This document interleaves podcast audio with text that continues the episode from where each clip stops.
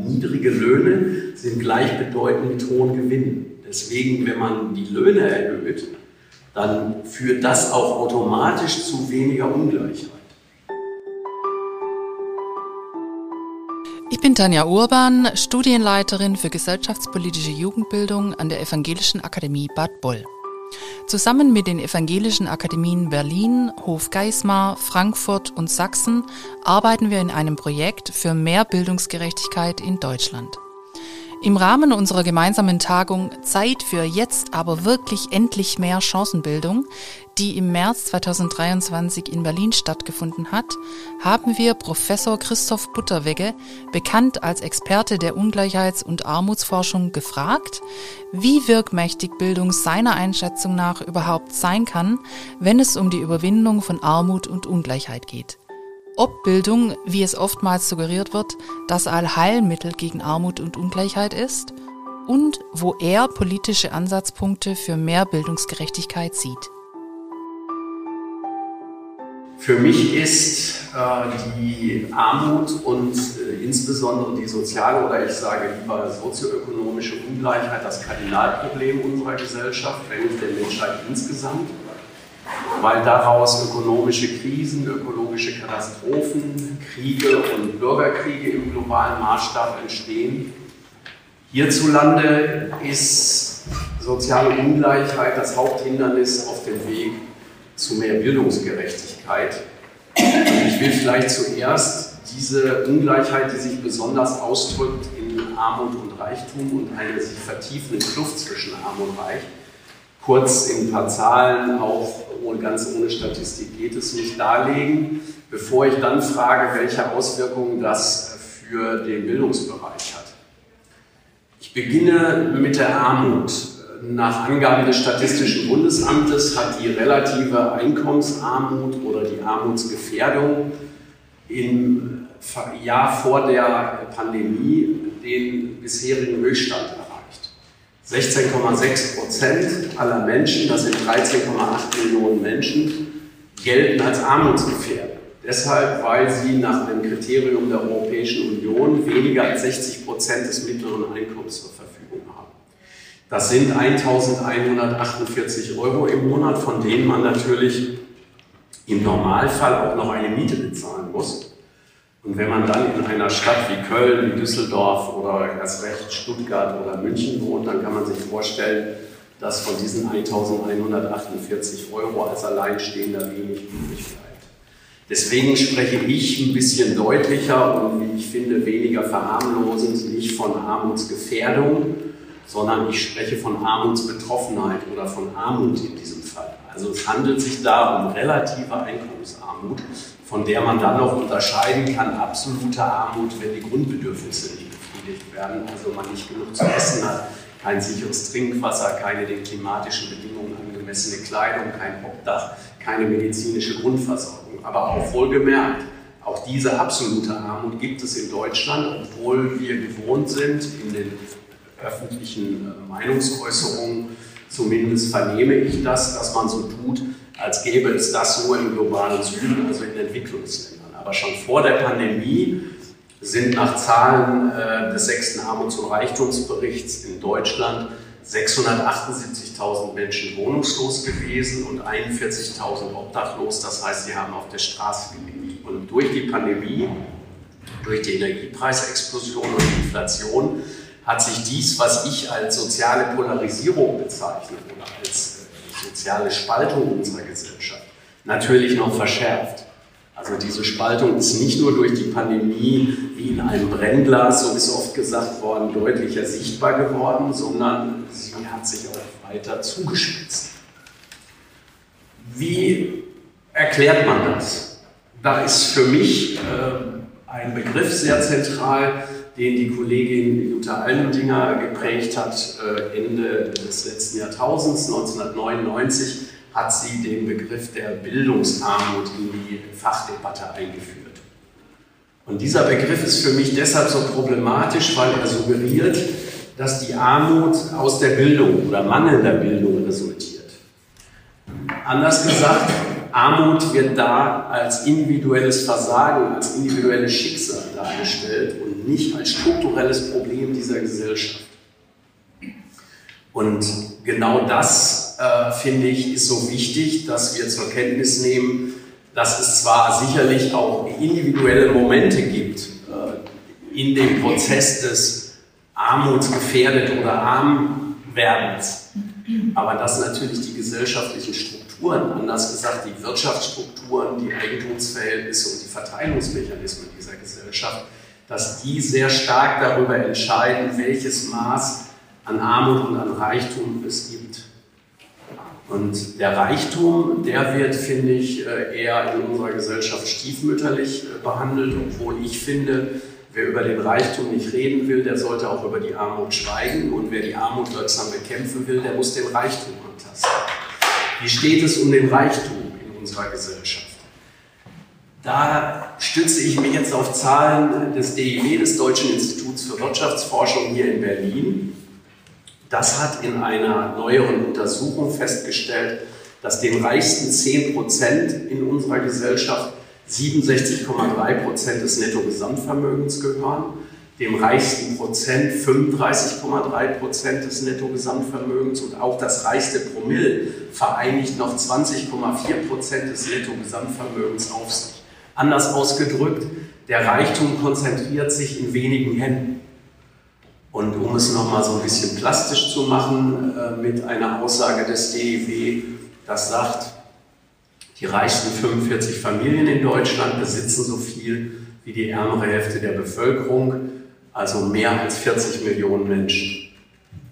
So, und wenn man eine so in sich in Klassen und Schichtenklassen gibt es nicht nur in der Schule, sondern die gibt es auch in der Gesellschaft. Wenn man eine so sozial fragmentierte Struktur hat in der Gesellschaft, dann kann es meines Erachtens keine Bildungsgerechtigkeit geben.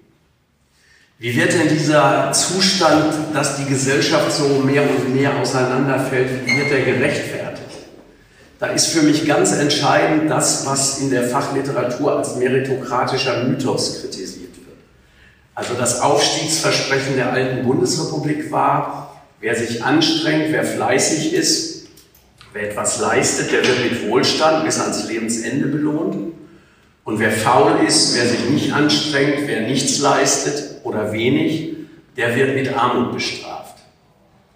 Und dasselbe, denke ich, spiegelt sich auch wieder in dem, was wir gewohnt sind, immer wieder zu hören in Sonntagsreden von verantwortlichen Politikern.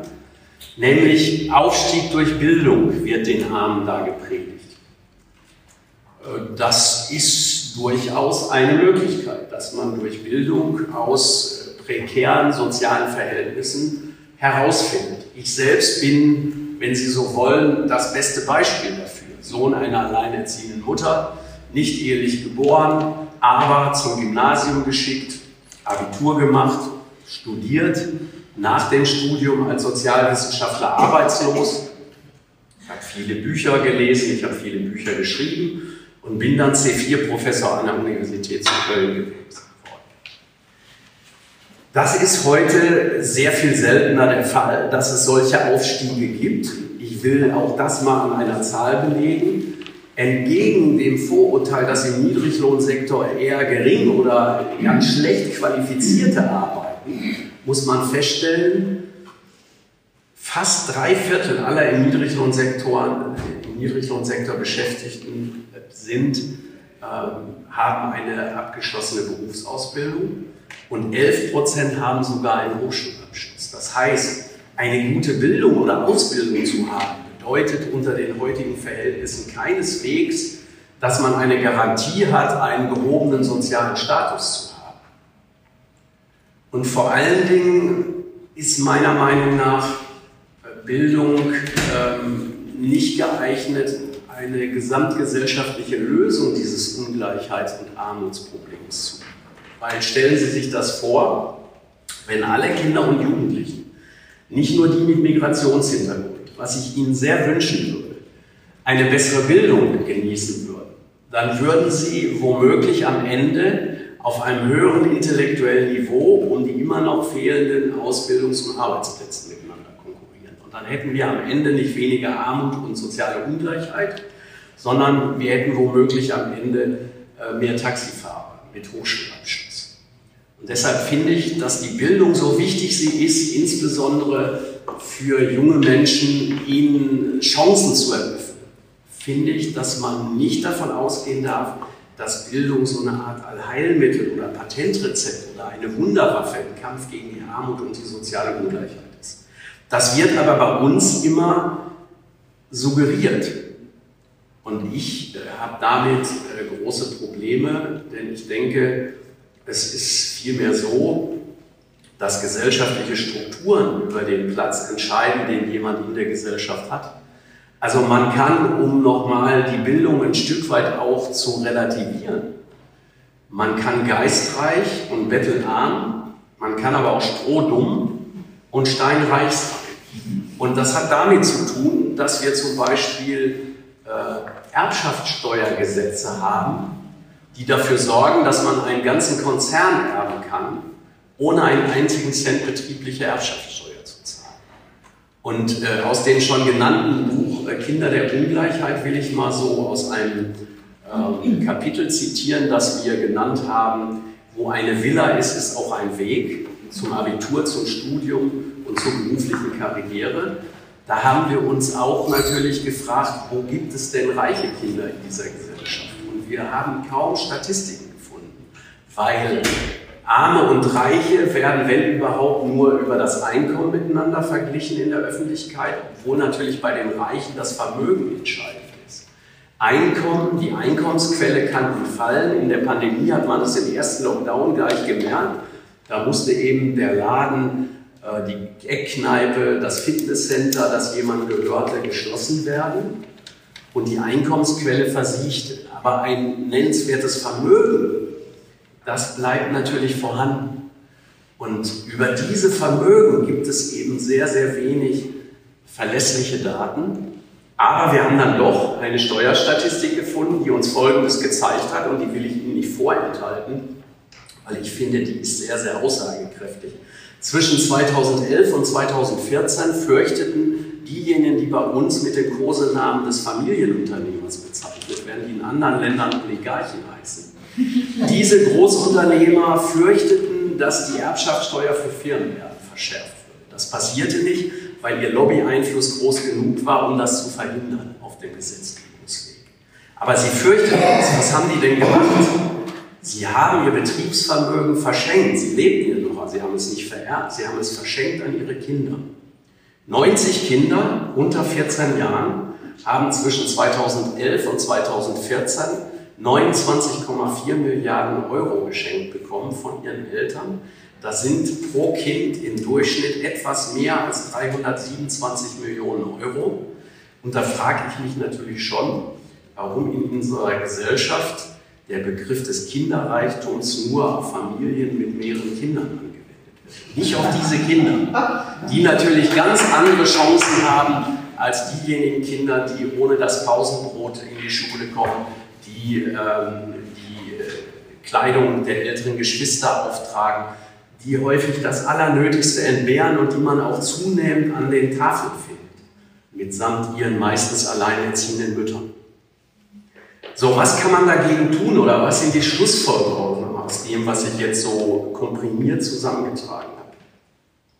Die Schlussfolgerungen sind meiner Meinung nach, dass nicht der Bild, die Bildung der Schlüssel zu mehr sozialer Gleichheit und zu Bildungsgerechtigkeit ist, sondern dass man ansetzen muss an den sozialen Verhältnissen und dass man die Einkommens- und Vermögensverhältnisse antasten muss. Und das bedeutet, dass man im Grunde auf drei Ebenen ansetzen muss. Das erste ist die Reregulierung des Arbeitsmarktes. Mit der Agenda 2010 und den Hartz-Gesetzen äh, ist der Arbeitsmarkt dereguliert worden. Es ist ein breiter Niedriglohnsektor entstanden. Um den einzudämmen, muss der Mindestlohn noch weiter steigen als auf die 12 Euro, die heute gar nicht mehr so viel wert sind wie im September 2017, als Olaf Scholz die 12 Euro nach der für die SPD verlorenen Bundestagswahl äh, in den Mittelpunkt gerückt hat. Zweitens denke ich, Die Reregulierung des Arbeitsmarktes muss auch bedeuten, dass man prekäre Beschäftigungsverhältnisse eindämmt. Also Mini- und Midi-Jobs müssen sozialversicherungspflichtig werden. Leiharbeit muss stärker reguliert oder verboten werden. Es muss die Tarifbindung gestärkt werden, dafür gesorgt werden, dass das Arbeits- und Sozialministerium Tarifverträge für allgemeinverbindlich erklären kann, auch gegen das Veto der Arbeitgeberverbände. Die zweite Ebene, die mir wichtig ist bei den Gegenstrategien, ist der Sozialstaat. Ich nenne es einen inklusiven Sozialstaat, der nötig ist. Also eine solidarische Bürgerversicherung. Alle müssen einbezogen werden. Auch selbstständige Freiberufler, Beamte, Abgeordnete und Minister. Die Beitragsbemessungsgrenze muss entweder äh, aufgehoben äh, oder aber zumindest stark angehoben werden. Bei 7.300 Euro Monatsverdienst in Westdeutschland und 7.100 Euro Monatsverdienst in Ostdeutschland endet die Pflicht, dass man selbst und der Arbeitgeber für das, was darüber verdient wird, Beiträge in die Sozialversicherung zahlt. Warum endet die Solidarität an der Stelle, wo sie überhaupt erst anfängt, Spaß zu machen? Weil man selbst weiß, man ist gesichert und die Familie ist gesichert, dann kann man auch dazu beitragen, dass andere Menschen, die eher im Niedriglohnsektor tätig sind, auch die im Alter in Würde leben können. Und das Dritte ist eine andere Steuerpolitik. Die Vermögensteuer, die seit 1997 einfach nicht mehr erhoben wird, obwohl sie noch im Grundgesetz Artikel 106 steht, muss wieder erhoben werden. Es müsste der Spitzensteuersatz in der Einkommensteuer erhöht werden. Es müsste die Kapitalertragssteuer, die nur noch 25 Prozent beträgt, auf den persönlichen Steuersatz angewendet werden, so wie das selbst unter Helmut Kohl der Fall war. Das heißt also in der Spitze heute bei 45 Prozent bei der sogenannten Reichensteuer oder wie ich mir vorstellen könnte, eben auch darüber hinaus. Es müsste auch die Körperschaftssteuer, denke ich, erhöht werden, die nur noch 15 Prozent beträgt. Das ist die Einkommensteuer der Kapitalgesellschaften, Konzerne, wenn Sie so wollen. Für die Bildung, denke ich, äh, sind vielleicht äh, vier Maßnahmen nötig, die ich mir immer merke, indem ich sie die vier Gs nenne. Eins habe ich schon genannt, nämlich der gesetzliche Mindestlohn. Der ist ein wichtiger Ansatzpunkt um äh, Armut zu bekämpfen. Der ist aber auch ein wichtiger Punkt, um Ungleichheit zu verringern, weil niedrige Löhne sind gleichbedeutend mit hohen Gewinnen. Deswegen, wenn man die Löhne erhöht, dann führt das auch automatisch zu weniger Ungleichheit. Das Zweite ist, es bedarf einer Grundsicherung, die den Namen wirklich verdient, im Unterschied zu Hartz IV und auch zum Bürgergeld. Sie muss armutsfest sein, sie muss bedarfsgerecht sein und sie muss repressionsfrei sein. Das heißt, sie muss ohne Sanktionen auskommen. Das Dritte, was ich für wichtig halte, ist eine Ganztagsbetreuung, die nicht nur auf dem Papier oder äh, im Gesetzblatt steht, sondern die auch real von den Menschen gelebt wird. Also das fängt eben an beim ersten Geburtstag äh, mit der Betreuung äh, und endet meiner Meinung nach bei einem geschlossenen Ganztag. Also nicht einem offenen, der auch wieder die soziale Selektion im Grunde eher ermöglicht und erleichtert, sondern bei einem geschlossenen Ganztag, damit alle gemeinsam, alle Kinder gemeinsam eben äh, Bildungsanregungen bekommen, die sie vielleicht in ihrer Familie nicht haben. Und schließlich das vierte G, ich finde, es ist auch eine Schulstrukturreform nötig.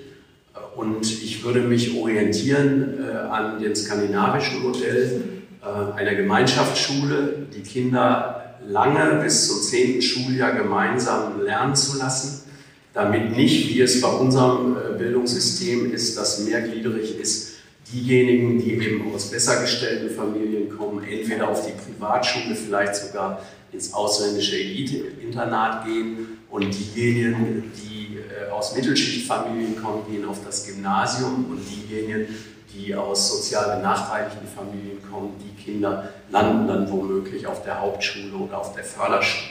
Dieser Zustand muss beendet werden und nur dann, wenn sich im Bildungssystem die soziale Spaltung dieser Gesellschaft nicht mehr strukturell ausdrückt, nur dann kann es auch mehr Bildungsgerechtigkeit geben. Vielen Dank für Ihre Geduld. Vielen Dank fürs Zuhören. Anregungen und Fragen zur heutigen Folge können Sie uns gerne über unsere E-Mail-Adresse pressestelle.ev-akademie-boll.de oder über Instagram oder Facebook zusenden. Wir freuen uns, wenn Sie beim nächsten Mal wieder dabei sind. Abonnieren Sie gerne unseren Podcast. Herzliche Grüße aus der Evangelischen Akademie Bad Boll.